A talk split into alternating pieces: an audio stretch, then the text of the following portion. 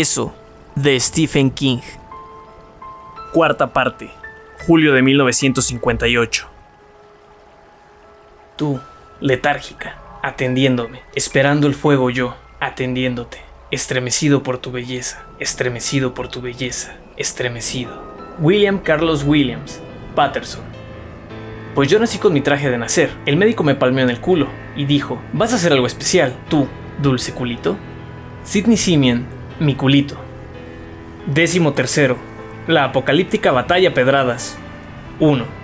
Bill es el primero en llegar. Se sienta en una de las sillas de respaldo alto, junto a la puerta de la sala de lectura, y observa a Mike, que atiende a los últimos lectores de la noche. Una anciana con un montón de novelas baratas de terror, un hombre con un grueso tomo histórico sobre la guerra civil, un chico escuálido, que espera para retirar una novela cuya etiqueta adhesiva indica un plazo de 7 días. Bill nota, sin sorpresa, que es suya, la última publicada. Siente que la sorpresa está más allá de él, el don de encontrarse con lo no buscado, una realidad en la que se creía y que ha resultado apenas un sueño.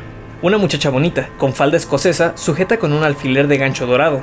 Cielos, Piensa Bill. hacía años que no veía una de esas. ¿Se estarán poniendo otra vez de moda? Saca fotocopias con un ojo puesto en el gran reloj de péndulo, tras el escritorio de control.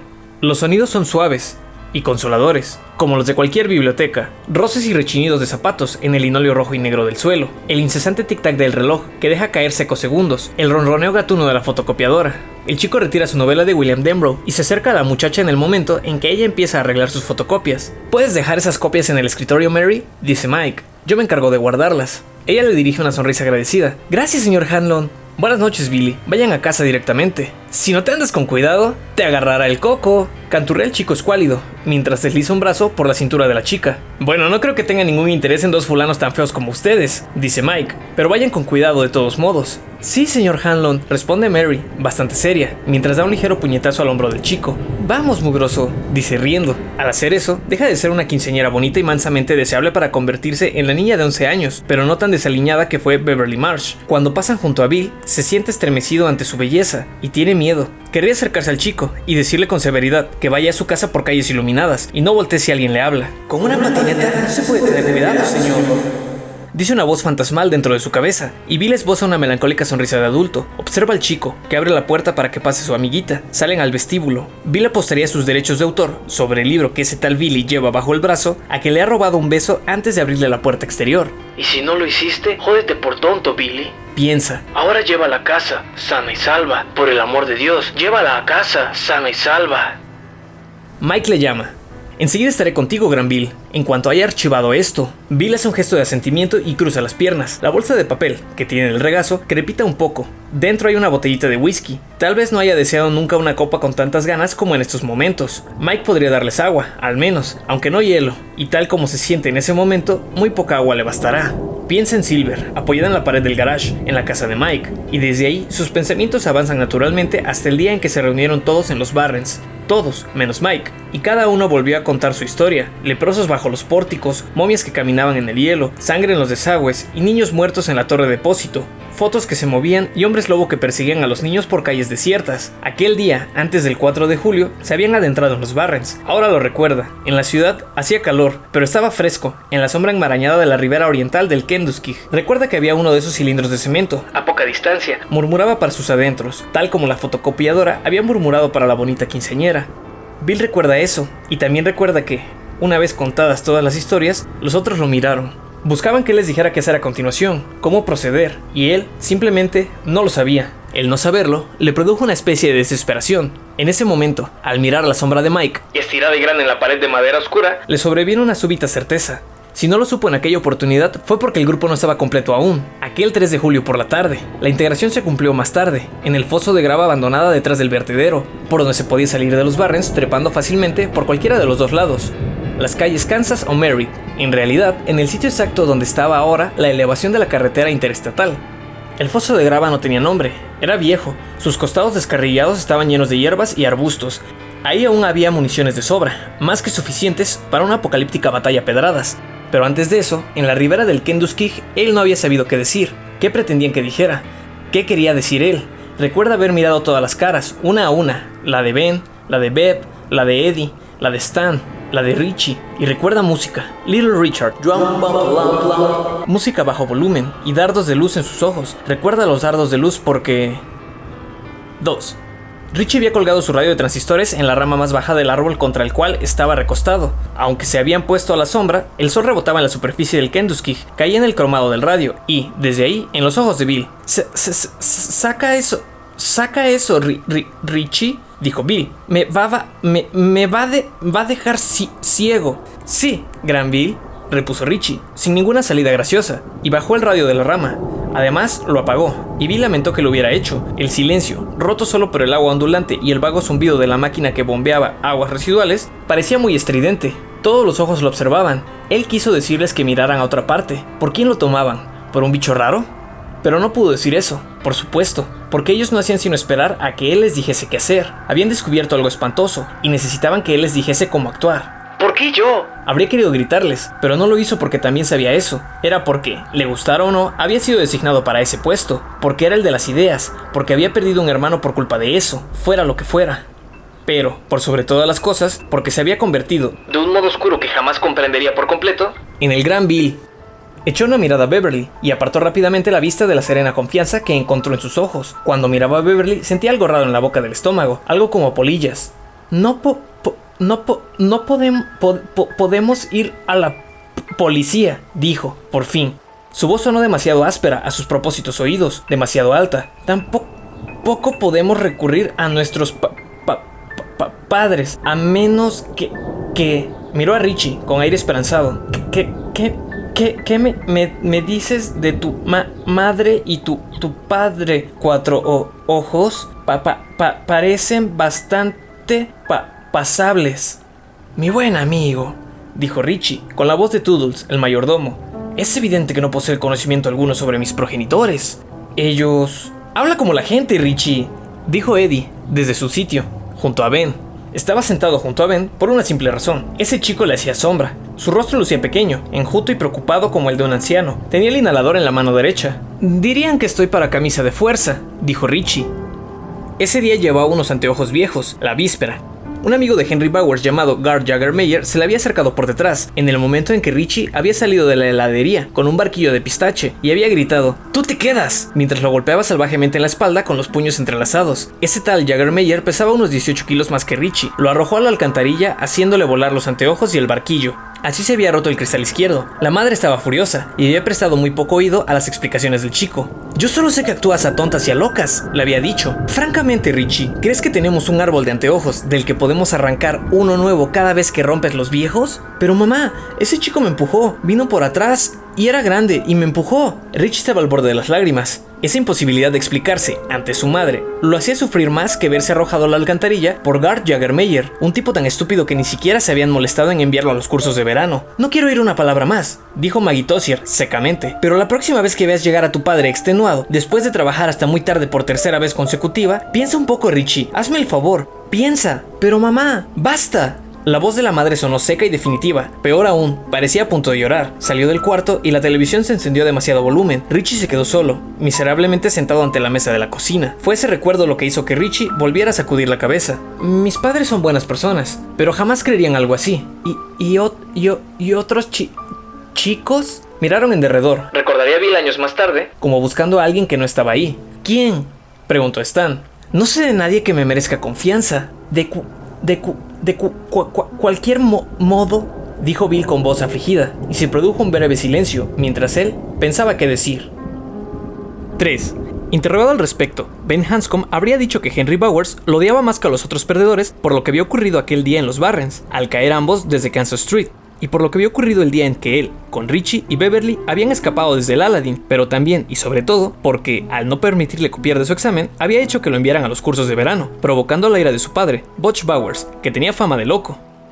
Ante la misma pregunta, Richie Tossier habría dicho que Henry lo odiaba a él más que a nadie por el día en que había escapado, por la gran tienda de Freeze, de él y sus otros mosqueteros, Stan Uris habría dicho que él era el más odiado por Henry, a causa de ser judío. Estaba en el tercer curso, y Henry, que ya cursaba quinto, le había lavado la cara con nieve hasta hacérsela sangrar mientras él gritaba, histérico de dolor y miedo.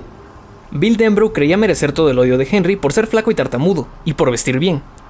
pero miren, a ese maldito mamamarica, Había gritado Henry en cierta fiesta escolar al verlo aparecer con corbata. Antes de terminar el día, la corbata había sido arrancada de un jalón y arrojada a un árbol de Charter Street. En realidad, odiaba a los cuatro, pero el habitante de Derry, que merecía el primer puesto en la lista de odios de Henry, no figuraba en el club de los perdedores aquel 3 de julio. Era un niño negro llamado Michael Hanlon, quien vivía a 400 metros de la granja de los Bowers. El padre de Henry, que merecía plenamente su fama de loco, era Oscar Butch Bowers.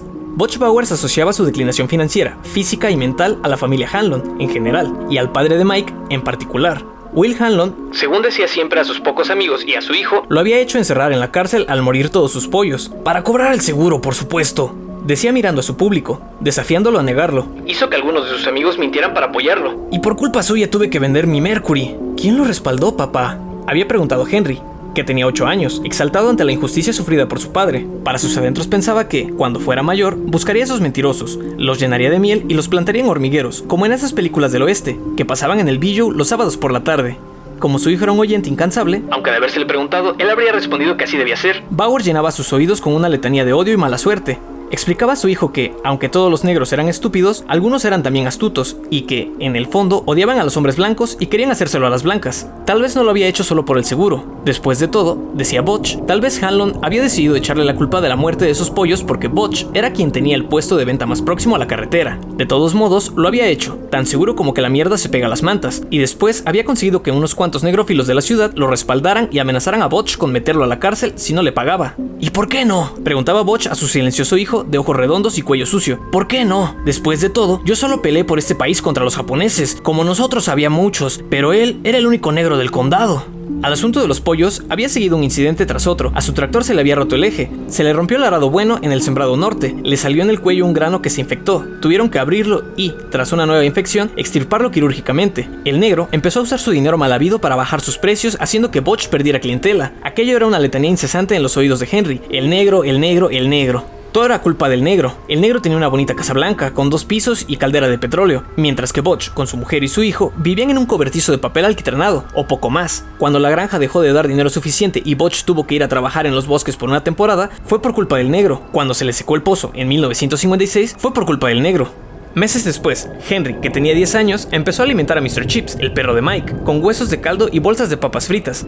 Llegó el momento en que Mr. Chips sacudía la cola y acudía corriendo cuando él lo llamaba. Cuando el perro estuvo acostumbrado a Henry y sus bocados, recibió medio kilo de carne picada llena de insecticida. Había encontrado el veneno en el cobertizo de atrás, y con los ahorros de tres semanas, compró la carne en la carnicería de Costello. Mr. Chips comió la mitad de la carne envenenada y se detuvo. Anda, termina con eso, negro piojoso, lo instó Henry. Mr. Chips meneó la cola. Como Henry lo había llamado así desde un principio, consideraba que ese era su segundo nombre. Cuando empezaron los dolores, Henry sacó un trozo de cuerda y ató al perro a una haya, para que no pudiera regresar a su casa. Luego se sentó en una roca plana, calentada por el sol, con la barbilla apoyada en las manos, para ver agonizar al animal. Tardó mucho en morir, pero a Henry le pareció tiempo bien empleado. Al final, Mr. Chips tuvo convulsiones. Por entre los dientes le escurría una espuma verde. ¿Te gusta, negro piojoso? preguntó Henry. El perro, al oír su voz, levantó sus ojos moribundos y trató de menear la cola. ¿Te ha gustado el almuerzo, perro de mierda? Una vez el perro estuvo muerto, Henry le quitó la cuerda y volvió a su casa. A contar a su padre lo que había hecho. Por aquel entonces, Oscar Bowers estaba rematadamente loco. Un año después, su esposa lo abandonaría después de recibir una paliza de muerte. Henry sentía por su padre el mismo miedo, y a veces lo odiaba espantosamente, pero también lo amaba.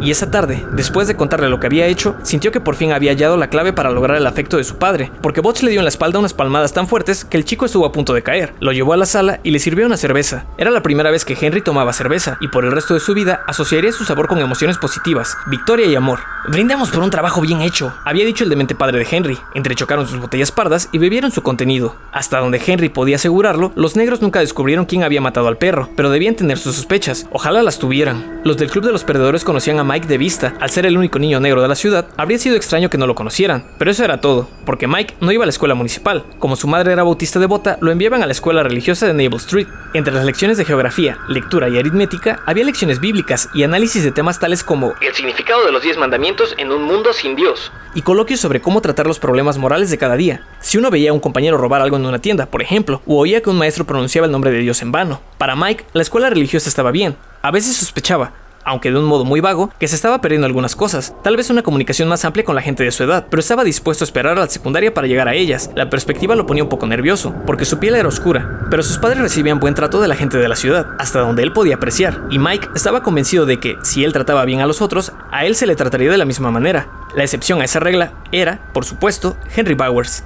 Aunque trataba de demostrarlo lo menos posible, Mike vivía aterrorizado por su culpa. En 1958, Mike era delgado y de buena complexión, más alto que Stan Uris, pero menos que Bill Denbrough, era rápido y ágil, lo cual lo había salvado de varias palizas a manos de Henry. Además, por supuesto, iban a distintas escuelas. Gracias a eso y a la diferencia de edad, sus caminos convergían rara vez. Mike se tomaba muchas molestias para que así fuera. Por eso, la ironía consistía en que, aunque Henry lo odiaba más que a ningún otro chico de Derry, lo había acosado menos que a los otros. Tenía sus marcas, desde luego. Tras la muerte del perro, en la primavera, Henry saltó de entre los arbustos, mientras Mike caminaba hacia la ciudad para ir a la biblioteca. Se acercaba el fin de marzo y hubiera podido ir en bicicleta, porque hacía bastante calor. Pero en aquellos tiempos, Witcham Street terminaba en tierra, más allá de la casa de los Bowers. Por lo tanto, en aquella temporada era un pantano donde las bicicletas no servían para nada. Hola, negro, había dicho Henry, saliendo de entre los arbustos con una gran sonrisa. Mike retrocedió, dirigiendo rápidas miradas cautelosas a derecha e izquierda, buscando una posibilidad de huir. Sabía que, si lograba eludir a Henry, podría sacarle buena ventaja. Henry era grande y fuerte, pero lento. Voy a hacerme un muñeco de alquitrán, dijo Henry, avanzando hacia él. No eres tan negro como hace falta, pero yo me encargo de eso. Mike desvió los ojos a la izquierda y torció el cuerpo en esa dirección. Henry cayó en la trampa y se arrojó hacia ahí,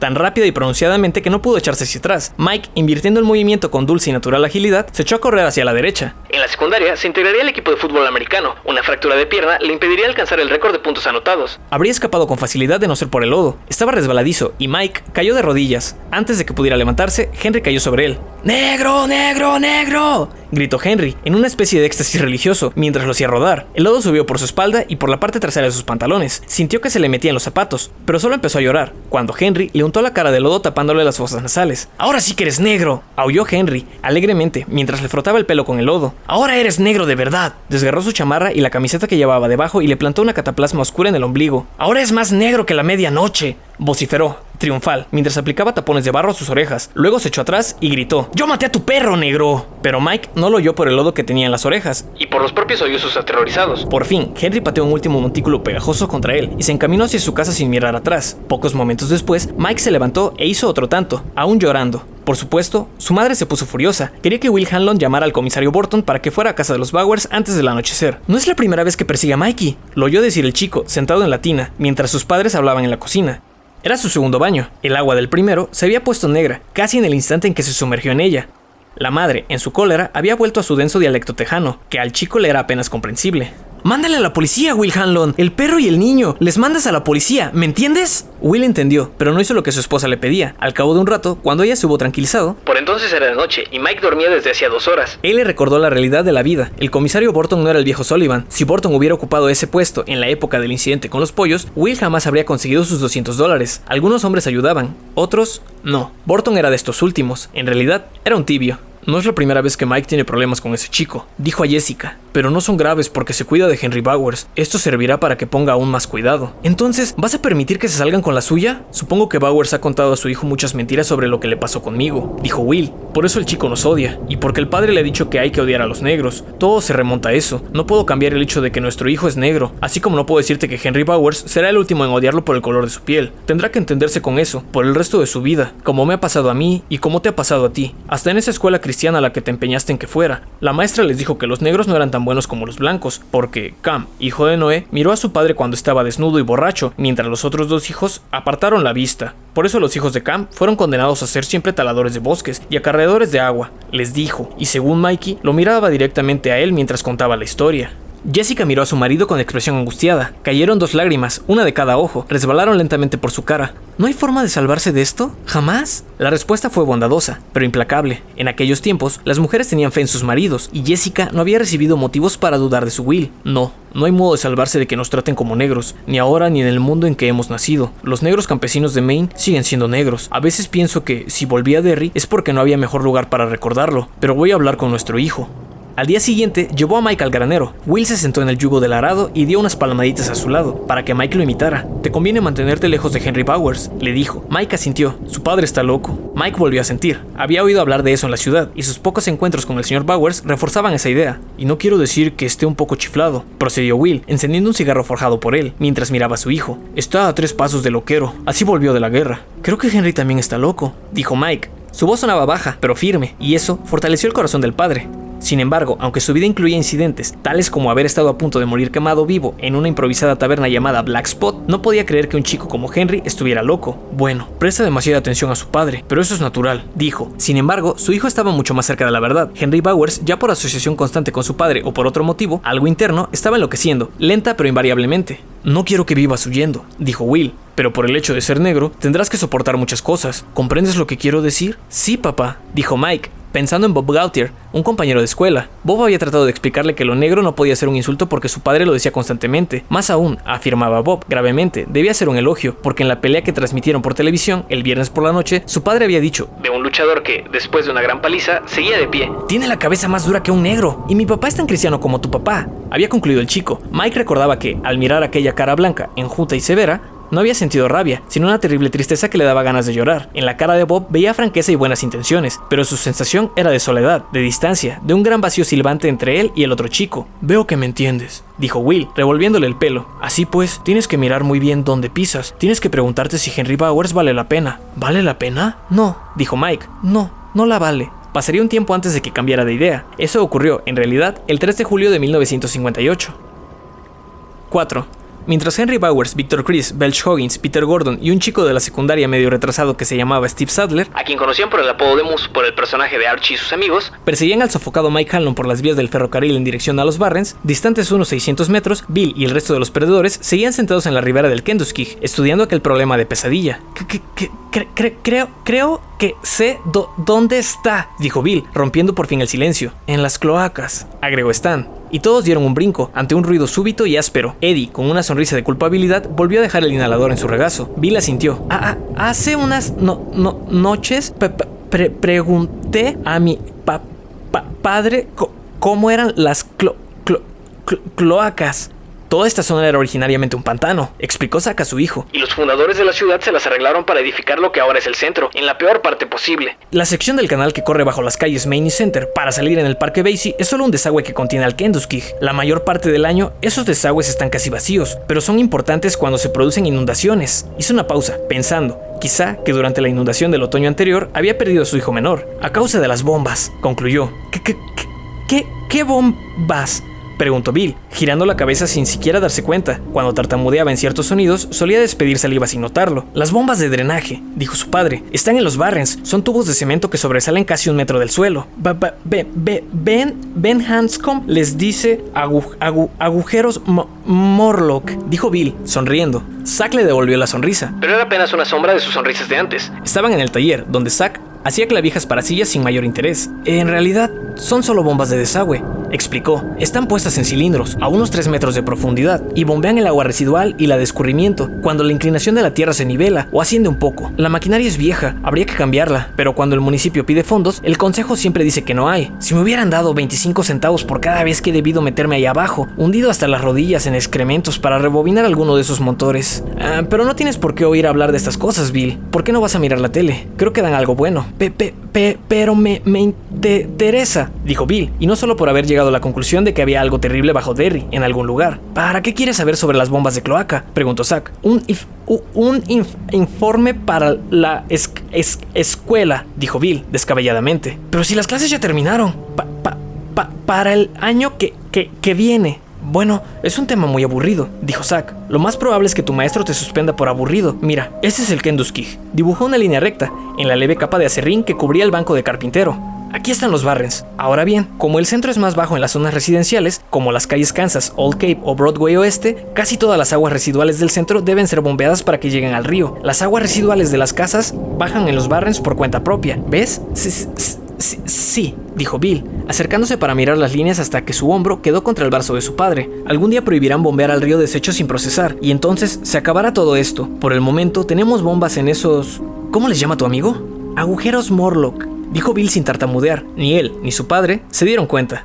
Sí, para eso son las bombas de los agujeros Morlock, como te decía, y funcionan bastante bien, salvo cuando llueve demasiado y se desbordan los arroyos, porque aunque los desagües de gravedad y las cloacas con bombas deberían ser sistemas separados, en realidad se entrecruzan por toda la zona. ¿Lo ves? Dibujó una serie de cruces que irradiaban desde la línea que representaba al Kenduskig. Bill asintió. Bueno, lo único que necesitas saber sobre desagües es que el agua va donde puede. Cuando sube mucho, comienza a llenar los desagües, además de las cloacas. Cuando el agua de los desagües sube al punto de llegar a esas bombas, se producen cortocircuitos. Eso me complica la vida, porque a mí me toca arreglarlas. ¿Qué, qué, tamaño tienen las cloacas y los desagües? Papá, ¿te refieres al diámetro? Bill asintió. Las cloacas principales pueden tener hasta un metro ochenta de diámetro. Las secundarias, que vienen de las zonas residenciales, un metro veinte, uno y medio, calculo. Tal vez las haya algo más grandes. Y te diré una cosa, Billy, y repítesela a tus amigos. No entren nunca en esos tubos, ni para jugar ni por motivo alguno. ¿Por qué? Desde 1885 hubo 10 o 12 gobiernos diferentes que las fueron construyendo. Durante la depresión se instaló todo un sistema secundario de drenaje y otro terciario de cloacas. Por entonces había mucho dinero para obras públicas, pero los tipos que se encargaron de esos proyectos murieron en la guerra y unos 5 años después el Departamento de Aguas descubrió que los planos habían desaparecido en su mayor parte. Unos 4 kilos de planos desaparecieron sin dejar rastro entre 1937 y 1950. Eso quiere decir que nadie sabe a dónde van esas malditas tuberías, ni por qué.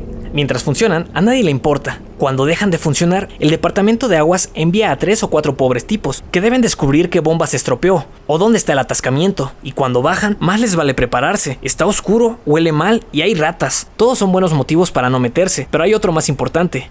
Que uno puede perderse. No sería la primera vez. Perdidos debajo de Derry, perdidos en las cloacas, perdidos en la oscuridad. La idea era tan horrible, tan escalofriante, que Billy enmudeció por un momento. Luego dijo, pero no, no, nunca mandaron a alguien a hacer un, un mapa. Tengo que terminar estas clavijas, dijo Zack abruptamente, volviéndole la espalda. Ve a ver qué hay en la tele. Pe, pe, pero, pa, pa, papá, anda, Bill. Y Bill sintió otra vez la frialdad. Aquella frialdad convertía las cenas en una especie de tortura mientras su padre hojeaba publicaciones especializadas en electricidad. Quería conseguir un ascenso para el año siguiente. Y su madre leía sus interminables novelas de misterio británicas. Marsh Sawyer's Ines Allingham. Comiendo en esa frialdad, la comida perdía su sabor. Era como comer cenas congeladas. A veces, después, subía a su dormitorio y se tendía en la cama, sujetando su contraído estómago y pensaba, castiga, exhausto, el poste tosco y recto, e insiste, infausto, que ha visto los espectros. Pensaba en eso cada vez más desde la muerte de Georgie, aunque hacía dos años que su madre le había enseñado el trabalenguas. En su mente había tomado un sentido de talismán. El día en que pudiera acercarse a su madre y pronunciar esa frase sin tartamudear ni detenerse, mirándola a los ojos,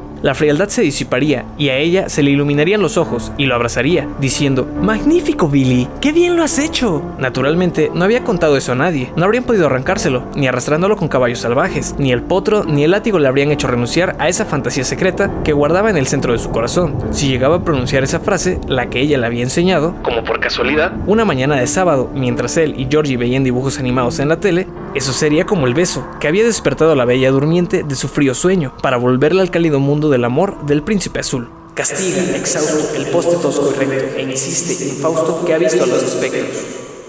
Tampoco lo contó a sus amigos aquel 3 de julio, en cambio, les explicó lo que su padre le había dicho sobre los sistemas de cloacas y desagüe de Derry. Era un niño al que las invenciones le surgían fácil y naturalmente, a veces con más facilidad que la verdad. Por lo tanto, la escena que pintó fue muy diferente de la que había servido de marco a la conversación. Él y su padre, dijo, habían estado viendo la tele y tomando café juntos. ¿Tu padre te deja tomar café? preguntó Eddie. Por, por supuesto. Oh, exclamó Eddie. Mi madre no me deja. Dice que la cafeína es peligrosa. Hizo una pausa. Pero ella toma montones. Mi padre me deja tomar café, dijo Beverly. Pero si supiera que fumo, me mataría. ¿Por qué están tan seguros de que está en las cloacas? Preguntó Richie, mirando alternativamente a Bill y a Stan Uris. Porque todo apunta ahí, dijo Bill. las voces que, oyó Beverly venían del desagüe y la sangre. El payaso nos persiguió, esos botones naranjas estaban junto a una alcantarilla.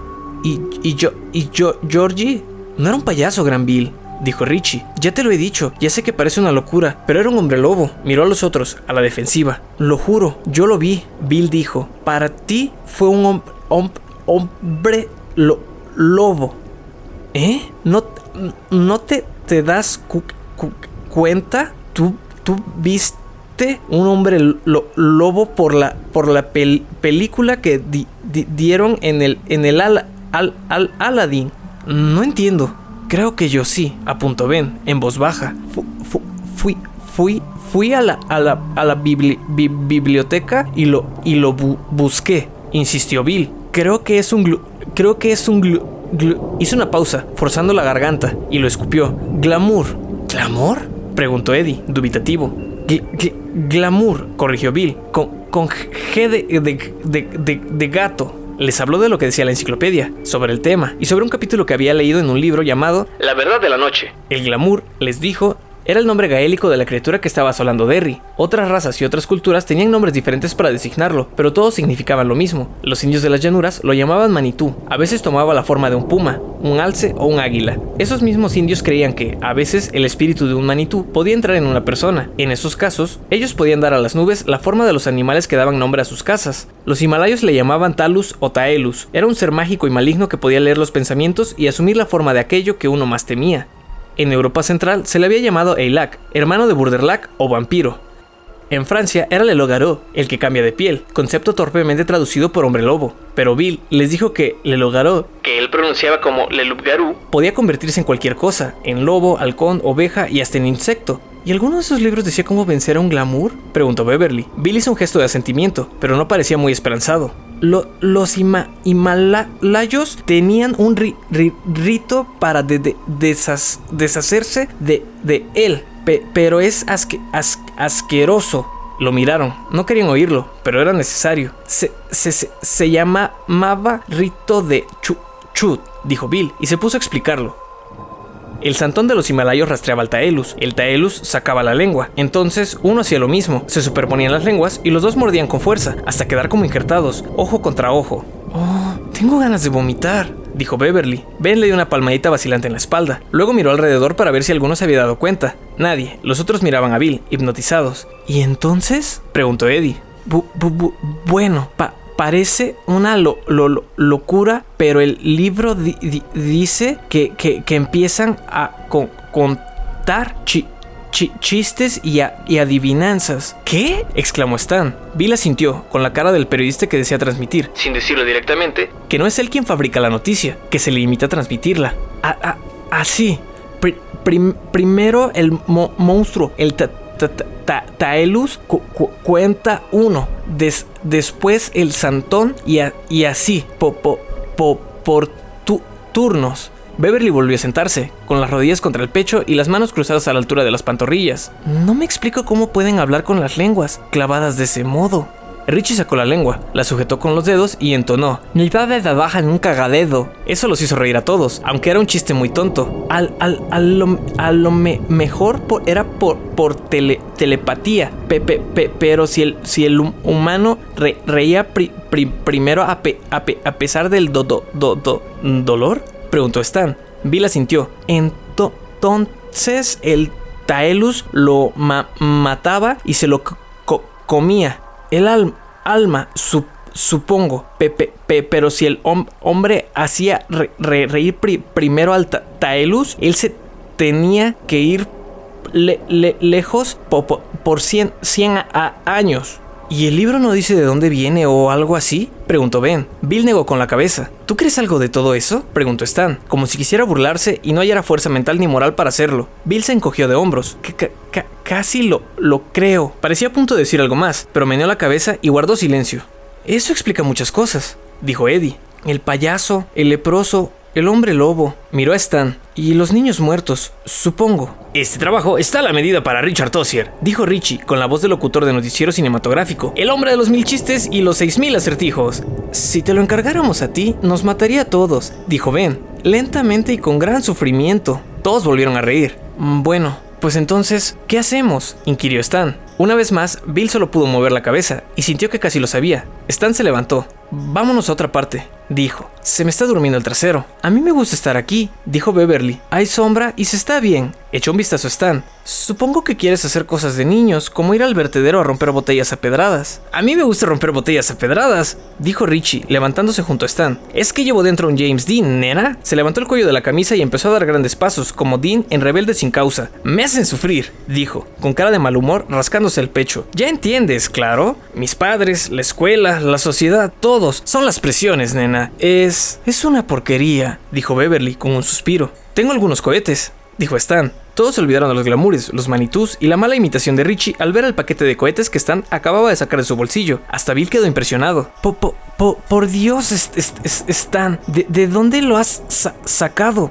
Me los dio ese chico gordo con el que voy a la sinagoga algunas veces. Se los cambié por revistas de Superman y la pequeña Lulu. ¡Vamos a hacerlos explotar! exclamó Richie. ¡Vamos a hacerlos explotar, Stanley! Y no le diré a nadie que tú y tu papá mataron a Jesucristo. Lo prometo. ¿Qué te parece? Diré que tienes la nariz pequeña, Stanley. Les diré que no estás circuncidado. Beverly se dobló de risa. Y Bill, y también Eddie, al cabo de un momento, hasta Stan los imitó. Esas risas flotaron sobre la ancha corriente del Kenduskig, en aquella víspera del Día de la Independencia. Era un sonido de verano, brillante como rayos de sol rebotando en el agua. Ninguno de ellos vio los ojos naranjas, que los miraban fijamente desde un matorral de espinos y moras silvestres, a la izquierda. Esas zarzas cubrían la ribera a lo largo de 10 metros. En el centro había un agujero Morlock. Era desde ese tubo de cemento sobresaliente que miraban aquellos ojos, del diámetro de barriles.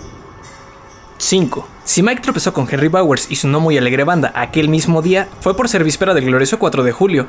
La escuela religiosa tenía una banda en la que Mike tocaba el trombón. El día 4, la banda marcharía en el desfile anual tocando himnos y marchas. Era una ocasión que Mike esperaba ansiosamente desde hacía más de un mes. Fue caminando al último ensayo porque su bicicleta tenía la cadena salida. Debía estar allá a las dos y media, pero salió de su casa a la una porque quería limpiar su trombón. Guardado en la sala de música. Hasta que brillara. Aunque sus ejecuciones no eran mejores que las voces de Richie, le gustaba el instrumento. Cuando se sentía triste, media hora de trombonazos le animaba a la perfección. Llevaba en un bolsillo una lata de pulidor de metales y, colgando de la cadera, dos o tres trapos limpios. Nada más lejos de sus pensamientos que la existencia de Henry Bowers. Si hubiera echado un vistazo atrás al aproximarse a Navel, todo habría cambiado, pues ahí estaban Henry, Victor, Belch, Peter Gordon y Moose Sadler, a lo ancho de toda la carretera. Y si ellos hubieran salido de la casa de Bowers cinco minutos después, cuando Mike estuviera ya fuera de vista, tras la loma siguiente, la apocalíptica batalla pedradas y todo lo que siguió habrían sucedido de otro modo, o nada de todo eso habría pasado. Pero fue el mismo Mike, años después, quien sugirió que ninguno de ellos era dueño de sus propios actos en los acontecimientos de ese verano, que si la suerte y el libre albedrío hubieran desempeñado algún papel, había sido ínfimo. Señalaría varias coincidencias sospechosas en aquel almuerzo del reencuentro, pero había una, al menos, de la que él no tenía conciencia. Aquel día, la reunión en los Barrens se interrumpió cuando Stan Uris sacó los cohetes y el club de los perdedores se encaminó al basurero para hacerlos estallar. Mientras tanto, Victor, Belch y los otros habían ido a la granja de los Bowers porque Henry tenía cohetes, petardos y M80, cuya posesión se convertiría en delito pocos años después. Los vándalos pensaban bajar a la carbonera del patio del ferrocarril para hacerlos estallar. Ninguno de ellos, ni siquiera Belch, iba a la granja de los Bowers en circunstancias ordinarias, principalmente porque el padre de Henry estaba loco, pero también porque siempre terminaban ayudando a Henry con sus trabajos, arrancar hierbas, recoger piedras, cortar leña, cargar agua, empacar heno y cosechar lo que estuviera maduro en ese momento. Esos chicos no eran alérgicos al trabajo exactamente, pero bastante tenían que hacer en sus propias casas, sin necesidad de sudar por el chiflado de Botch, a quien no le importaba mucho quién recibiera sus golpes. Una vez le pegó a Víctor Chris con un leño, por dejar caer una canasta de tomates que llevaba al puesto de la carretera. Recibir un leñazo no era nada agradable, pero lo peor era que Botch Powers había canturreado: Voy a matar a todos los japoneses, voy a matar a todos los japoneses, carajo, mientras le pegaba. Belch Hoggins, tonto como era, había sabido expresarlo perfectamente al decir a Víctor, dos años antes, con los locos no se jode. Y Víctor, riendo, había estado de acuerdo. Pero el canto de sirena de esos cohetes había sido irresistible. Te propongo una cosa, Henry, dijo Víctor, cuando Henry lo llamó a las 9 de la mañana para invitarlo. Nos encontramos en la carbonera a eso de la una. ¿Qué te parece? Si vas a la carbonera a eso de la una, no me encontrarás, respondió Henry. Tengo demasiado que hacer. Si apareces a las 3, me encontrarás. Y el primer M80 te estallará directamente en el culo, Vic. Vic, tras una breve vacilación, accedió a ayudarlo. Los otros también fueron, entre los cinco. Todos chicos corpulentos que trabajaron como esclavos. Las tareas estuvieron terminadas en las primeras horas de la tarde. Cuando Henry preguntó a su padre si podía irse, Bauer se limitó a mover languidamente la mano. Ya se había instalado en el porche trasero para pasar la tarde con una botella de sidra junto a la mecedora y el radio portátil en el barandal. Esa tarde, los Red Sox jugaban contra los Senators de Washington. Cruzada sobre el regazo, tenía una espada japonesa desenvainada, recuerdo de la guerra que, según contaba, había arrancado el cuerpo de un japonés moribundo, en la isla de Tarawa. En realidad, la había cambiado por seis botellas de cerveza y tres cigarros de marihuana. En Honolulu. En aquellos tiempos, Botch siempre sacaba su espada cuando bebía,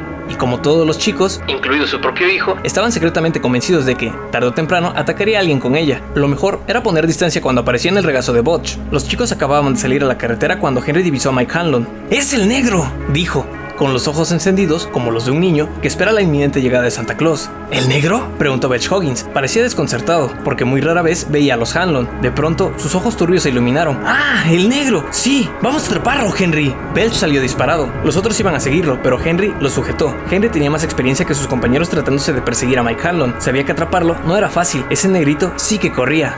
No nos ve. Caminemos rápido hasta que nos descubra. Así acortaremos la distancia. Así lo hicieron. Para un observador habría resultado divertido. Los cinco parecían participantes en esa peculiar competencia olímpica del decatlón. La respetable tripa de Moose Sadler subía y bajaba bajo la camiseta. La cara de Belch iba cubierta de sudor y no tardó en ponerse roja, pero la distancia entre ellos y Mike se acortaba. 200 metros, 150, 100, y hasta ese momento el negrito no había mirado hacia atrás, se lo oía silbar. ¿Qué le vas a hacer, Henry? Preguntó Víctor Chris en voz baja. Parecía solo interesado, pero en verdad estaba preocupado. En los últimos tiempos, Henry lo preocupaba cada vez más. No le molestaba que quisiera darle a Hanlon una paliza, desgarrarle la camisa o arrojar sus pantalones a la rama de un árbol, pero no estaba seguro de que fuera eso lo que Henry tenía pensado.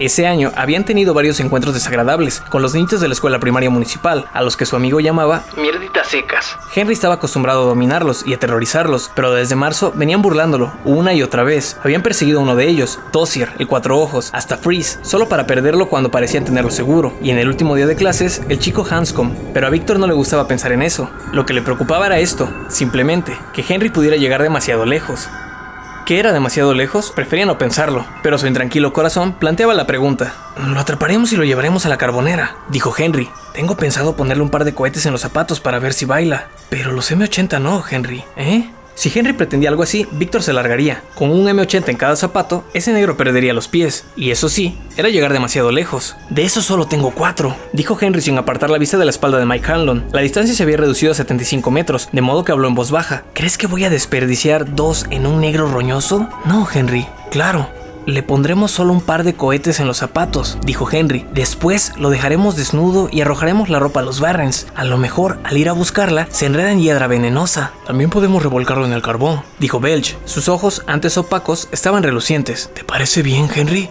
Buena idea. Sí, respondió el otro con un tono indiferente, que a Víctor no terminó de gustarle. Lo revolcaremos en el carbón, tal como lo revolqué en el lodo la vez pasada. Y... Henry sonrió, mostrando los dientes que ya empezaban a estropearse, aunque solo tenía 12 años. Tengo algo que decirle. Creo que la vez pasada no me oyó. ¿De qué se trata, Henry? preguntó Peter. Peter Gordon solo sentía interés y entusiasmo. Provenía de una de las buenas familias de Derry. Vivía en Broadway Oeste y, dentro de dos años, lo enviarían al Instituto de Rodon, por lo menos, eso creía él, aquel 3 de julio. Era mucho más inteligente que Vic Chris, pero como no llevaba mucho tiempo en el grupo, no se daba cuenta del modo en que Henry se iba degenerando. Ya te enterarás, dijo Henry. Ahora cállate, que nos estamos acercando. Estaban a 25 metros de Mike. Henry iba a abrir la boca para ordenar el ataque cuando Moose Sadler disparó el primer cohete del día. Moose había comido tres platos de frijoles la noche anterior y el pedorreo sonó como un disparo. Mike se volvió. Henry vio que dilataba los ojos. ¡Agárrenlo! gritó. Mike permaneció petrificado por un instante. Luego salió disparado para salvar la vida. 6. Los perdedores se abrieron paso entre los bambús de los Barrens, en este orden: Bill, Richie, Beverly, que caminaba esbelta y bonita con sus jeans y su blusa blanca, sin mangas. Ben, que trataba de no bufar demasiado, aunque ese día hacía más de 27 grados, se había puesto una de sus sudaderas holgadas. Stan y Eddie, que cerraba la marcha con su inhalador asomado por el bolsillo delantero. Bill había caído en una fantasía de safari en la jungla, como solía ocurrir cuando caminaba por esa parte de los Barrens. Las cañas, altas y blancas, limitaban la visibilidad del sendero que ellos habían abierto. La tierra era negra y elástica, con zonas mojadas que era preciso esquivar o pasar de un salto, si uno no quería embarrarse los zapatos. Los charcos de agua tenían extraños colores desteñidos de arco iris. En el aire flotaba un hedor compuesto a medias por el vertedero y la vegetación podrida. Bill se detuvo en un recodo del Kenduskig y se volvió hacia Richie. Ti, ti, ti, tigre. To, to, tosier. Richie, con gesto de asentimiento, giró hacia Beverly. Un tigre. Susurró. Un tigre. Repitió ella a Ben. ¿Come hombres? Preguntó Ben, conteniendo el aliento para no jadear. Está cubierto de sangre, fue la respuesta. Tigre come hombres, murmuró Ben a Stan, y este pasó la noticia a Eddie, cuyo flaco rostro estaba pasmado de emoción. Desaparecieron en el cañaveral, dejando desierto el sendero de tierra negra que lo recorría en curva. El tigre pasó frente a ellos, y todos lo tuvieron casi a la vista, pesado, tal vez 200 kilos, todo músculos, que se movían con gracia y potencia, bajo la seda de su pelaje rayas. Casi vieron sus ojos verdes y las motas de sangre que le rodeaban el hocico después del último grupo de pigmeos que se había devorado. Las cañas repiqueteaban levemente, con un ruido a un tiempo musical y fantasmagórico, y todo volvió a quedar en silencio. Podría haber sido un soplo de la brisa estival, o el paso de un tigre africano, camino a la parte de los Barrens que daba a Old Cape. Se ha ido, dijo Bill, soltó el aliento contenido y volvió al sendero. Los otros lo imitaron. Richie era el único que estaba armado. Mostró una pistola detonadora, con la culata envuelta en cinta aislante, y dijo, con el ceño fruncido, si te hubieras apartado, Bill, habría podido abatirlo de un tiro. Y se ajustó los anteojos viejos al puente de la nariz con la boca del arma. Ah, ay, guagua, guaguatusis por aquí, explicó Bill. No puedes arriesgarte a que, a que, a que oigan el disparo.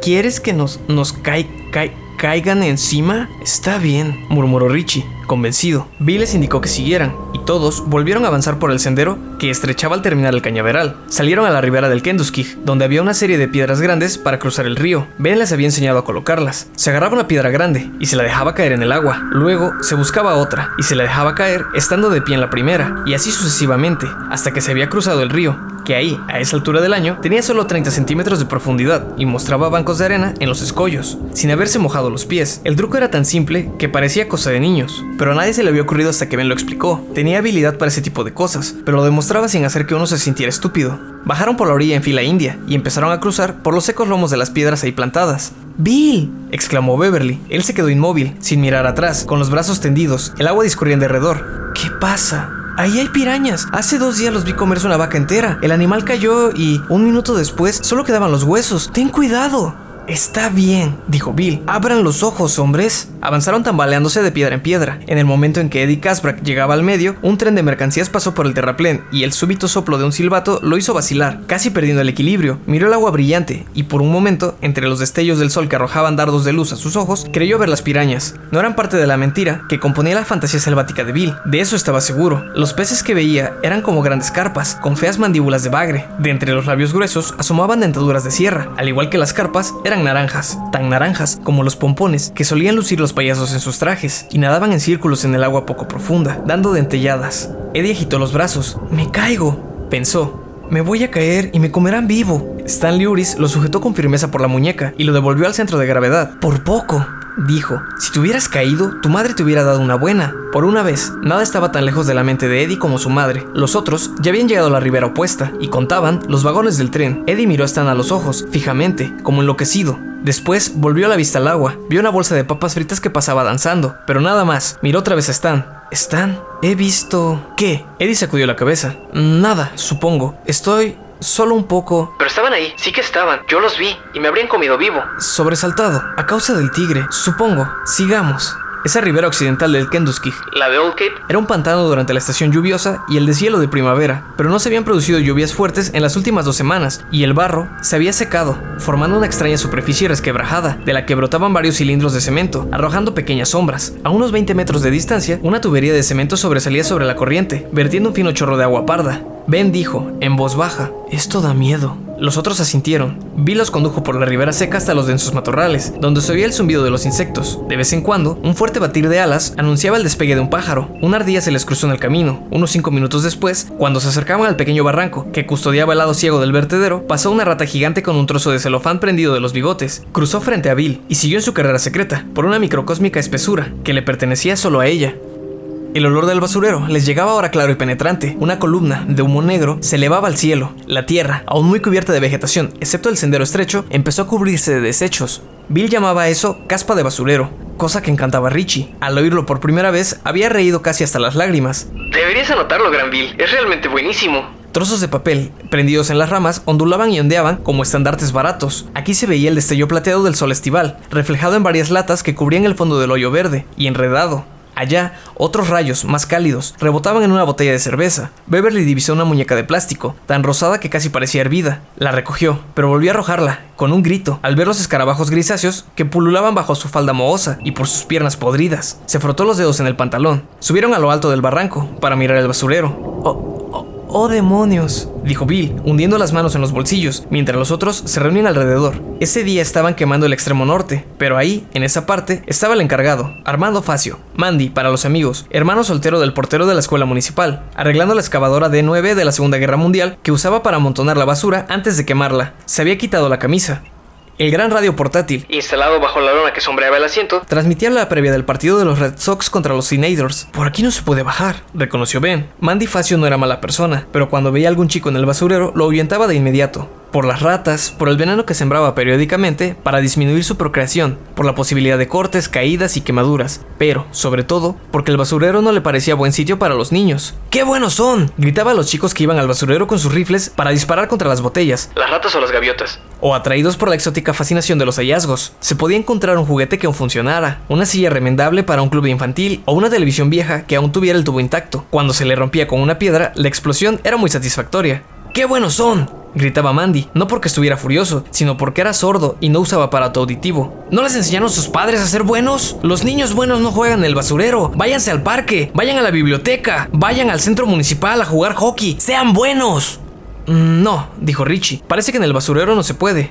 Se sentaron por un rato, para ver cómo trabajaba Mandy con su excavadora, con la esperanza de que se fuera, pero la presencia del radio sugería que Mandy pensaba quedarse ahí toda la tarde. Eso habría fastidiado al mismo papa, pensó Bill, porque no había mejor sitio para disparar cohetes. Se les podía poner bajo envases de hojalata y ver cómo volaban por el aire, o encender las mechas y dejarlos caer en una botella y de inmediato huir precipitadamente. Las botellas no siempre estallaban, pero habitualmente sí.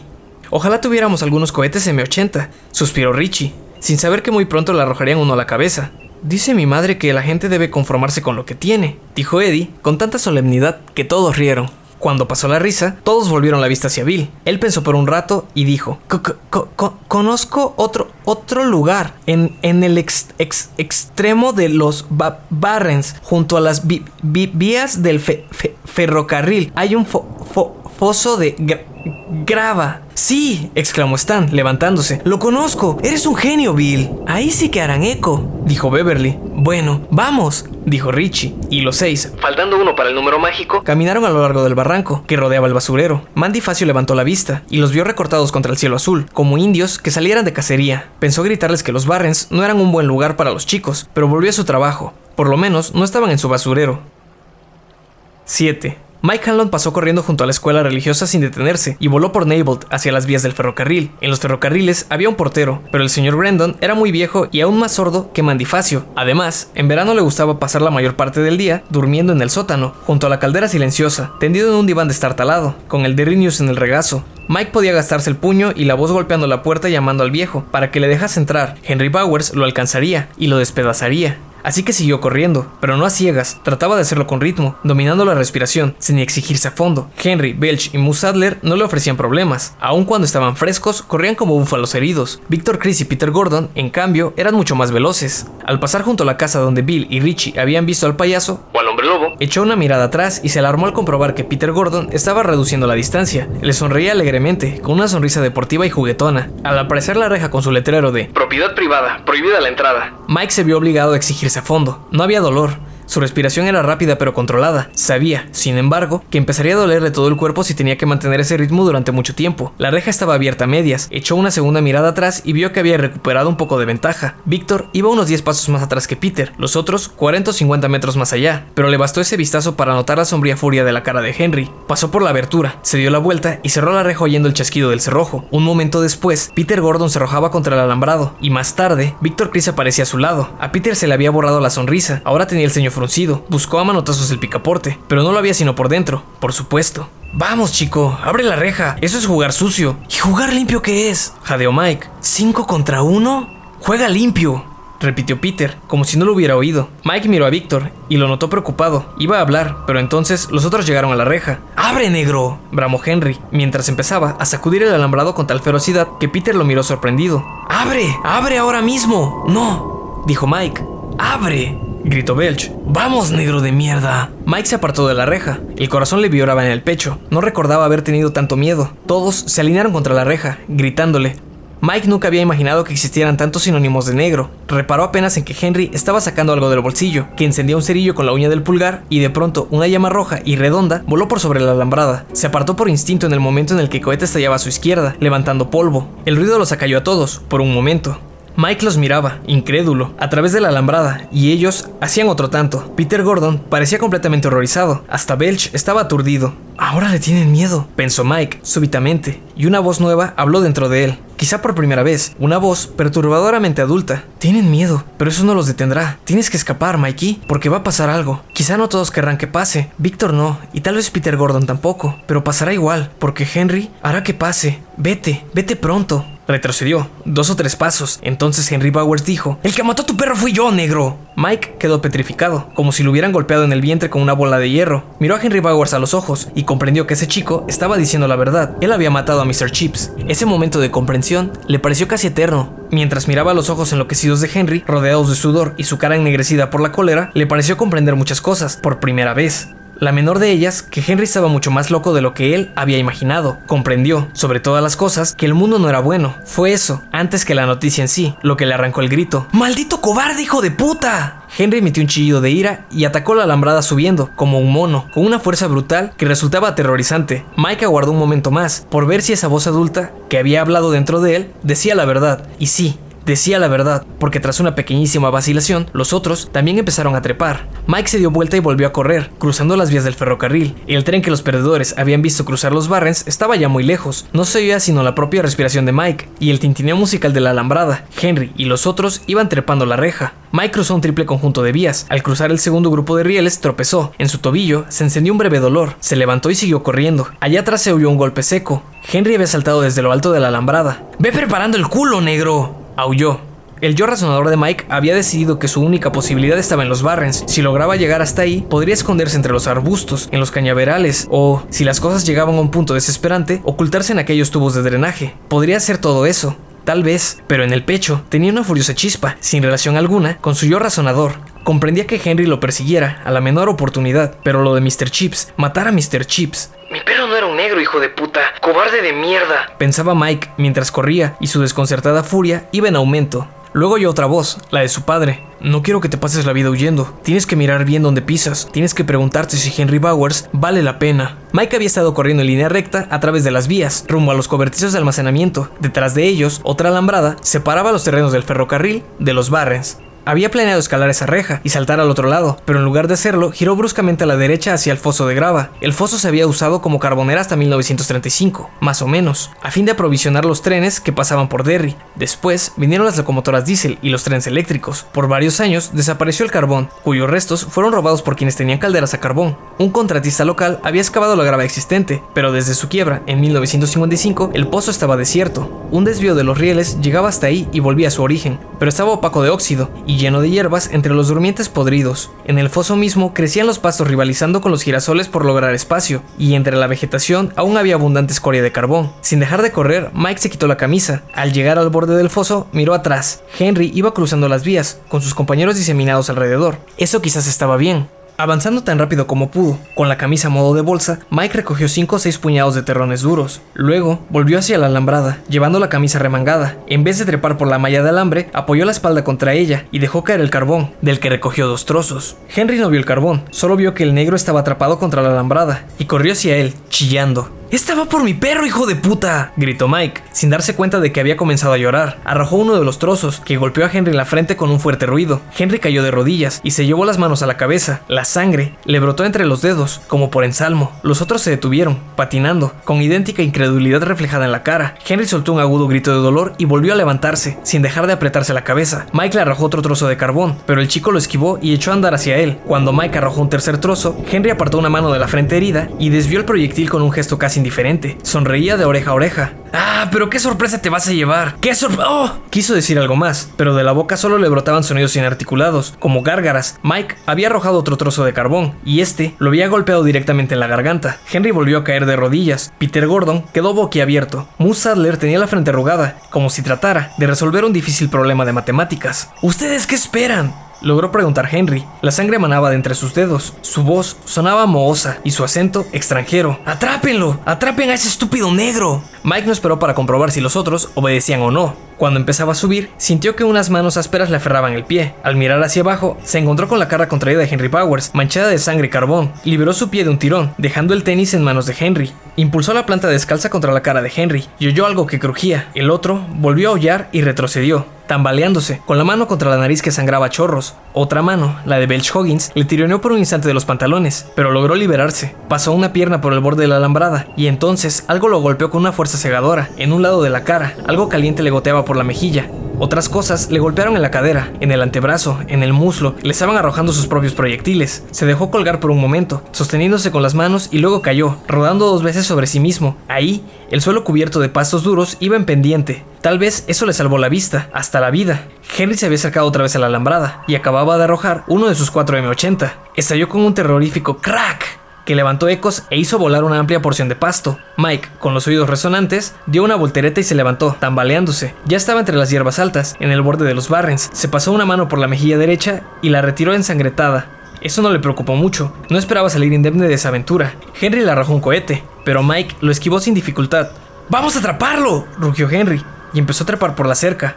Carajo, Henry, no sé. Para Peter Gordon, aquello había llegado demasiado lejos. Por primera vez se encontraba en una situación que, de pronto, se había vuelto salvaje. Las cosas no tenían que ponerse sangrientas, al menos para el bando propio, cuando las posibilidades eran tan favorables a uno. Será mejor que lo sepas, dijo Henry, mirando a Peter desde la mitad de la alambrada. Colgaba ahí como una araña con forma humana. Sus ojos doloridos se clavaron en su amigo. La sangre lo enmarcaba por ambos lados. La patada de Mike le había roto la nariz, aunque Henry no lo descubriría sino algo después. Será mejor que lo sepas si no quieres que vaya por ti, cabrón. Los otros empezaron a subir la alambrada, Peter y Víctor con cierta reticencia, Belch y Moose con tan pocas ganas como antes. Mike no esperó más, dio la vuelta y corrió hacia la maleza. Henry vociferaba, ¡Ya te atraparé, negro! ¡Ya te atraparé!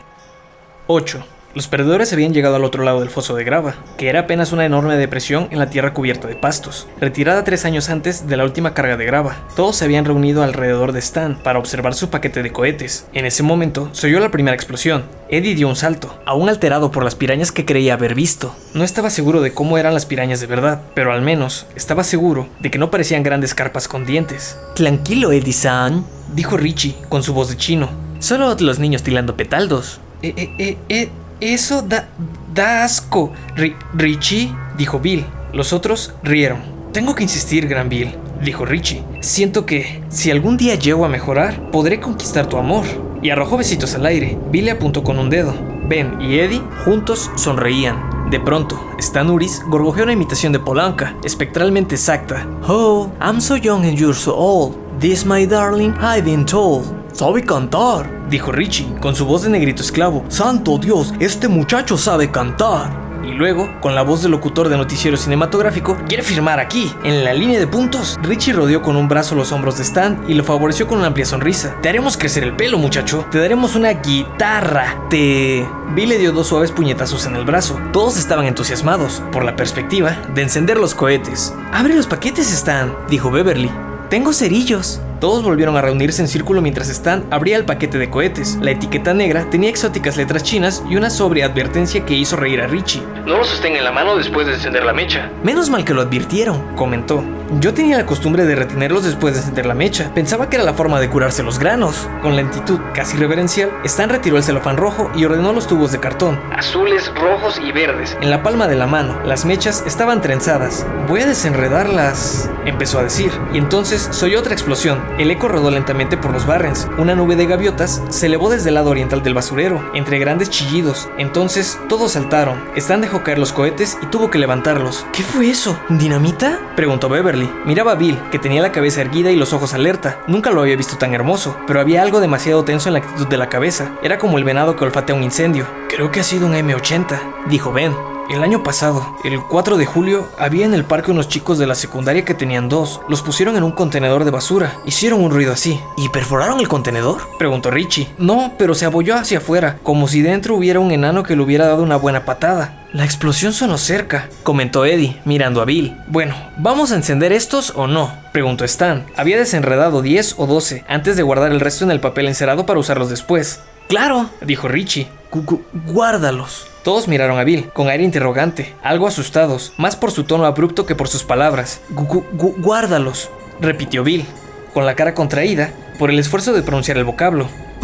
Va, va, va, va, va, pa- pasar a algo. Eddie se pasó la lengua por los labios. Richie se ajustó los anteojos al puente de la nariz, sudoroso. Ben se acercó a Beverly sin siquiera pensarlo. Cuando Stan abría la boca para decir algo, se produjo otra explosión, más leve. Otro cohete. Pi- pi- piedras, ordenó Bill. Pi- pi- pie- piedras. Pro- pro- proyectiles. Y Bill empezó a llenarse los bolsillos de piedras. Los otros lo miraban desconcertados. Y entonces Eddie sintió que se le cubría la frente de sudor. De pronto comprendió cómo era un ataque de malaria. Había sentido algo parecido el día que él y Bill conocieron a Ben, el día en que Henry Bowers le había hecho sangrar la nariz. Pero eso era peor. Tal vez eso anunciaba que los Barrens se iban a convertir, por un rato, en Hiroshima. Ben empezó a recoger piedras y luego Richie lo imitó. Los anteojos le resbalaron y cayeron al suelo, tintineantes. Los plegó con aire distraído y se las guardó dentro de la camisa. ¿Por qué has hecho eso, Richie? preguntó Beverly. Su voz sonaba débil, pero tensa. No sé, cariño, dijo él y siguió juntando piedras. Beverly, tal vez sea mejor que em, volvieras al basurero por un rato, dijo Ben, con las manos llenas de piedra. Me cago en tu sugerencia, dijo ella. Déjame en paz, Ben Hanscom. Y también ella se agachó para juntar proyectiles. Stan los observaba, pensativo. Estaban buscando piedras como granjeros lunáticos. Por fin empezó a imitarlos con los labios comprimidos en una línea fina y mojigata. Eddie experimentó aquella familiar sensación de ahogo. Su garganta se estaba reduciendo a un pinchazo de alfiler. Ahora no, maldición, pensó. Ahora no, que mis amigos me necesitan. Como dijo Beb, me cago en eso. Y también empezó a recoger piedras. 9. Henry Powers había crecido demasiado como para ser ágil o rápido en circunstancias ordinarias, pero esas circunstancias distaban mucho del ordinario. Estaba en un frenesí de dolor e ira que le prestaban un efímero genio físico, ajeno al pensamiento, porque el pensamiento consciente había desaparecido. Sentía la mente como un incendio de pastos al caer la tarde, totalmente roja y gris de humo. Partió tras Mike Hanlon como un toro tras el capote rojo. Mike seguía un sendero rudimentario a lo largo del gran foso, senda que, a su debido tiempo, lo llevaría al basurero, pero Henry estaba demasiado enloquecido como para prestar atención a sutilezas tales como un sendero. Avanzaba a saltos entre matorrales y espinos, en línea recta, sin sentir los cortes de las espinas ni las bofetadas de las ramas en la cara, el cuello y los brazos. Lo único que le interesaba era la cabeza rizada del negro, que se iba acercando. Tenía uno de los M80 en la mano derecha y un cerillo de madera en la izquierda. Cuando alcanzara al negro, la encendería, la acercaría a la mecha y metería el cohete en la bragueta de aquel negro. Mike sabía que Henry iba ganando distancia y que los otros lo seguían de cerca. Trató de aumentar su velocidad, ya muy asustado. Mantenía el pánico a raya solo mediante un esfuerzo de voluntad. Al cruzar las vías, se había torcido el tobillo. La lesión era más grave de lo que parecía en un principio, y ya estaba cojeando.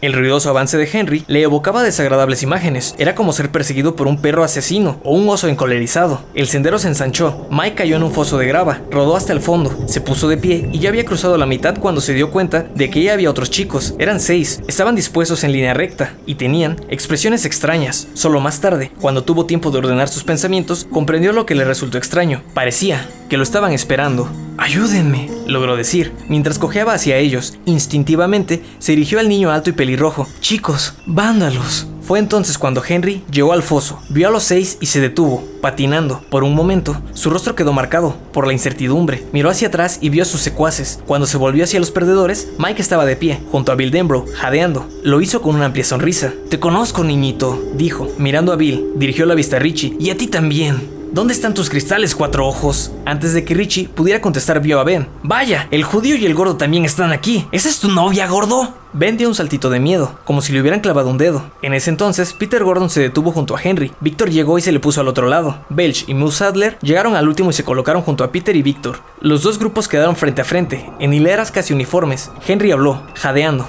con fuerza. Su voz sonaba casi como la de un toro humano. Tengo que ajustar cuentas con muchos de ustedes, pero por hoy lo dejaremos así. Quiero a ese negro, así que ustedes se largan, mierditas secas. Ya oyeron, dijo Belch muy vivaz. Él mató a mi perro, gritó Mike, con voz aguda y rota. Él mismo lo dijo. Ven aquí ahora mismo, dijo Henry, y tal vez conserves el pellejo. Mike temblaba, pero no se movió. Bill dictaminó, suave y claramente. Los Barnes nos pertenecen. Lárguense de, de, de, de aquí. Henry abrió los ojos, como si hubiera recibido una inesperada cachetada. ¿Y quién me va a obligar? preguntó. ¿Tú, estúpido? No, no, no, nosotros, tartamudeó Bill. Eh, eh, eh, está, estamos hartos de agua, aguantarte, ba, ba, ba, Bowers. Ve, vete. Pedazo de estúpido tartamudo, dijo Henry. Bajó la cabeza y se lanzó a la carga. Bill tenía un puñado de rocas, todos ellos tenían un puñado, salvo Mike y Beverly, que solo habían tomado una. Bill empezó a arrojarlas contra Henry, sin prisa, pero con fuerza y bastante puntería. La primera falló, la segunda golpeó en el hombro. Si la tercera hubiera fallado, Henry habría alcanzado a Bill, pero no fue así. Golpeó a Henry en medio de su cabeza gacha. El chico lanzó un grito de sorprendido dolor y levantó la mirada para recibir otros cuatro impactos, uno de Richie Tossier en el pecho, otro de Eddie, que le dio en el homóplato, un tercero de Stanuris en la pantorrilla y el cuarto de Beverly en el estómago. Los miró, incrédulo. A continuación, el aire se llenó de proyectiles silbantes. Henry se echó atrás, con la misma expresión, aturdida y llena de dolor. ¡Eh, chicos! gritó. ¡Ayúdenme! ¡A, a, al ataque! dijo Bill, en voz baja, y se adelantó el primero, sin comprobar si su orden era obedecida. Todos corrieron con él, atacando a pedradas, no solo a Henry, sino a todos los otros. Los vándalos manoteaban en el suelo, recogiendo municiones, pero no tuvieron tiempo de hacerlo, porque las piedras llovían sobre ellos. Peter Gordon lanzó un grito al recibir en el pómulo una piedra lanzada por Ben. Retrocedió unos pasos y se detuvo. Arrojó una o dos piedras, vacilando, pero acabó por huir. Eso ya era demasiado. En Broadway Oeste, las cosas no se hacían así. Henry tomó un puñado de proyectiles con un solo movimiento salvaje. Para fortuna de los perdedores, la mayor parte eran piedritas. Lanzó uno de los más grandes contra Beverly y le provocó un corte en el brazo. Beverly gritó. Ben, aullando, corrió hacia Henry Bowers, que se volvió a tiempo de verlo llegar, pero no para apartarse. Se vio sorprendido fuera de equilibrio. Ben pesaba 68 kilos. El resultado fue implacable. Henry no cayó despatarrado, sino que voló, aterrizó de espaldas y siguió deslizándose. Ben corrió nuevamente hacia él, apenas consciente de un dolor cálido en la oreja. Belch Hoggins le había acertado con una piedra del tamaño de una pelota de golf. Henry comenzaba a incorporarse sobre las rodillas, mareado, cuando Ben lo pateó con todas sus fuerzas. Su pie, calzado con tenis, dio de lleno contra la cadera izquierda, haciéndolo rodar de espaldas. Sus ojos lanzaron una llamarada hacia el gordo. ¡A las chicas no se les arrojan piedras! Aulló Ben. No recordaba haberse sentido tan enfurecido en su vida. ¡No sé! De pronto vio una llama en la mano de Henry. Estaba encendiendo un cerillo. La acercó a la gruesa mecha del M80 y arrojó el cohete a la cara de Ben. El chico, sin pensar, lo desvió con la palma de la mano, como un raquetazo, y el M80 volvió por donde había venido. Henry lo vio llegar, abriendo los ojos, y rodó para apartarse. Entre gritos, el cohete estalló una fracción de segundo después, ennegreciendo la camisa de Henry por la espalda. Parte de la tela voló por los aires. Un momento después, Ben recibió un golpe de Musadler, que lo arrojó de rodillas. Su dentadura se cerró contra la lengua, arrancándole sangre. Parpadeó, aturdido. Moose venía hacia él, pero antes de que pudiera llegar, Bill se interpuso y le lanzó una andada de piedras. Moose se dio la vuelta, aullando. ¡Me has atacado por detrás, gallina! gritaba enfurecido. ¡Cobarde traidor! Mientras se recuperaba para contraatacar, Richie apareció junto a Bill y empezó a disparar municiones contra Moose, sin dejarse impresionar por la retórica del enemigo en cuanto a qué consistía o no un ataque de gallina. Los había visto perseguir de a cinco a un solo chiquillo asustado, y no le parecía que eso los pusiera a la altura del rey Arturo y los caballeros de la mesa redonda. Una de sus pedradas partió la ceja izquierda del retardado. Moose aulló. Eddie y Stan Uris se sumaron a Bill y Richie. Beverly también se acercó, con el brazo herido, pero con los ojos encendidos. Volaban las piedras. Belch Hoggins gritó al recibir una en el codo y empezó a saltar torpemente, frotándose. Henry se puso de pie, con la camisa hecha jirones, aunque la piel permanecía casi milagrosamente indemne. Antes de que pudiera volverse, Ben Hanscom le arrojó una piedra a la nuca y volvió a hacerlo caer. Fue Víctor Chris quien más daño hizo a los perdedores aquel día, en parte porque tenía una puntería bastante buena, pero sobre todo, paradójicamente, porque participaba muy poco en el plano emocional. Cada vez sentía menos ganas de estar ahí. Las batallas apedradas podían tener graves consecuencias, fractura de cráneo, dientes rotos, hasta un ojo cegado, pero ya estaba ahí, pensaba hacer su parte. Esa frialdad le permitió tomarse 30 segundos más y recoger un puñado de piedras de buen tamaño. Arrojó una contra Eddie, mientras los perdedores recomponían su línea, y le dio en el mentón. El chico cayó, llorando y sangrando. Ben giró hacia él, pero Eddie ya se estaba poniendo de pie, con la sangre grotescamente colorida contra su piel pálida. Sus ojos parecían ranuras. Víctor disparó contra Richie y le dio en el pecho. La pedrada fue de vuelta, pero Vic la esquivó con facilidad y arrojó una contra Bill Denbrough. Bill echó la cabeza atrás, pero le faltó velocidad. La piedra le cortó la mejilla. Bill se volvió hacia Víctor. Sus miradas se encontraron y el vándalo vio algo en los ojos del tartamudo que lo asustó como el mismo diablo. Absurdamente, en los labios le temblaron palabras. Me arrepiento. Pero eso no era algo que uno dijera a un niño, a menos que uno estuviera dispuesto a que los propios compañeros lo pusieran negro a insultos. Bill ya corría hacia él y Víctor empezó a caminar en su dirección. En ese momento, como mediante una señal telepática, empezaron a arrojarse piedras, siempre acortando la distancia. En derredor, la lucha menguó, porque los otros empezaban a observarlos. Hasta Henry volvió la cabeza. Víctor esquivaba, pero Bill no se tomaba la molestia. Las piedras del adversario le daban en el pecho, el hombro, el estómago. Una le rozó en la oreja. Como si nada lo conmoviera, él seguía arrojando sus proyectiles, con fuerza asesina. La tercera golpeó a Víctor en la rodilla. Hubo un ruido seco, de rotura, y el chico dejó escapar un gruñido. Se había quedado sin municiones. A Bill le quedaba una piedra, suave y blanca, con trocitos de cuarzo, del tamaño de un huevo de pato. A Chris le pareció muy dura. Bill estaba a menos de metro y medio. Te, te, te largas de, de, aquí a, ahora mismo, dijo. Si, si no qui, qui, qui, quieres que te, te, te, te ab, abra la, la, la ca, ca, cabeza y va, va en se, serio. Víctor lo miró a los ojos y comprendió que decía la verdad. Sin una palabra más, giró sobre sus talones y se alejó por donde Peter Gordon se había retirado. Belch y Mood Sadler miraban alrededor, vacilantes. A Sadler le corría sangre por la comisura de la boca. Por la cara de Belch corría un hilo rojo que bajaba desde el cuero cabelludo. Henry movía la boca, pero sin poder pronunciar palabra. Bill se volvió hacia él. Ve, ve, vete, dijo. ¿Y si no me voy? Henry trataba de sonar rudo, pero Bill detectó algo diferente en sus ojos. Estaba asustado y se iría. Eso habría debido dar a Bill una agradable sensación, hasta un aire triunfal, pero solo le inspiró cansancio. Si, si, si, si no, te, no, no te vas, se, se, seremos se, seis contra, contra uno. Te po, po, po, podemos ma mandar a los os, hospital. Siete. dijo Mike Hanlon, sumándose. En cada mano llevaba una piedra grande, como una pelota de tenis. Ponme a prueba, Bowers. Me encantaría. ¡Maldito negro! A Henry se le quebró la voz. Estaba al borde del llanto. Eso quitó a Belch y a Moose las pocas ganas de pelear que tenían. Ambos retrocedieron, dejando caer las piedras de las manos laxas. Belch miró en torno, como si se preguntase dónde había ido a parar. Sal de nuestra zona, dijo Beverly. Cállate, zorra, dijo Henry. Put, cuatro piedras lo golpearon en cuatro lugares distintos. Henry dio un alarido y retrocedió a tropezones, haciendo ondear los jirones de su camisa. Su vista pasó de las caras ceñudas, ancianamente jóvenes de los chiquillos, a las frenéticas de Belch y Moose. Ahí no encontraría ayuda, no encontraría nada en absoluto. Moose apartó la cara, azorado. Henry se levantó, sollozando y sorbiendo por su nariz rota. ¡Los voy a matar! dijo. De pronto, corrió al sendero y un momento después había desaparecido. Váyanse, dijo Bill a Belch. Lárguense de, de, de, aquí, aquí y no vuelvan. Los Barren son nuestros. Te vas a arrepentir de haber hecho esto a Henry, niñito, dijo Belch. Vamos, Moose. Echaron a andar con la cabeza agachada, sin mirar atrás. Los siete chicos permanecieron en un semicírculo, sangrando todos por alguna herida. La apocalíptica batalla a pedradas había durado menos de cuatro minutos, pero Bill tenía la sensación de haber combatido a lo largo de toda la Segunda Guerra Mundial en ambos frentes. Los silbidos de Eddie, que forcejeaba por respirar, rompieron el silencio. Ben se acercó a él, pero las golosinas y las galletas de chocolate que había comido de camino a los Barrens empezaron a revolver el estómago. Siguió de largo y corrió hacia los matorrales, donde vomitó tan silenciosamente como le fue posible. Fueron Richie y Bev quienes auxiliaron a Eddie. Beverly le rodeó la cintura con un brazo, mientras Richie le sacaba el inhalador del bolsillo y decía, ¡Muerde esto, Eddie! Y Eddie aspiró con esfuerzo, entrecortadamente, mientras Richie accionaba el gatillo. Gracias, logró decir, al fin, Ben salió de entre los matorrales, ruborizado, limpiándose la boca con una mano. Beverly se acercó y le tomó ambas manos. Gracias por defenderme, dijo. El chico asintió, sin apartar la vista de sus tenis sucios. Lo mereces, dijo. Uno a uno, todos se volvieron para observar a Mike, el de la piel oscura. Lo miraban con cautela y curiosidad. Mike conocía esa curiosidad. No recordaba un instante en su vida en que no lo hubiera despertado, y les devolvió la mirada con franqueza. Bill apartó la vista de él, para volverse hacia Richie. Richie le sostuvo la mirada, y Bill, creyó oír un chasquido. Alguna pieza definitiva entraba limpiamente en su sitio, dentro de una maquinaria, cuya finalidad les era desconocida. Unas astillas de hielo le recorrieron la espalda. Ahora estamos todos reunidos, pensó, y la idea era tan potente, tan correcta, que por un momento creyó haberla expresado en voz alta, pero no había necesidad de tanto. Por supuesto, la veía presente en los ojos de Richie, en los de Ben, en los de Eddie, en los de Beverly, en los de Stan. Ahora estamos todos reunidos, volvió a pensar. Que Dios nos ayude. Ahora es cuando empezamos de verdad. Por favor, Dios mío, ayúdanos. ¿Cómo te llamas? preguntó Beverly. Mike Hanlon. ¿Quieres hacer estallar unos cohetes? preguntó Stan. La sonrisa de Mike fue respuesta suficiente.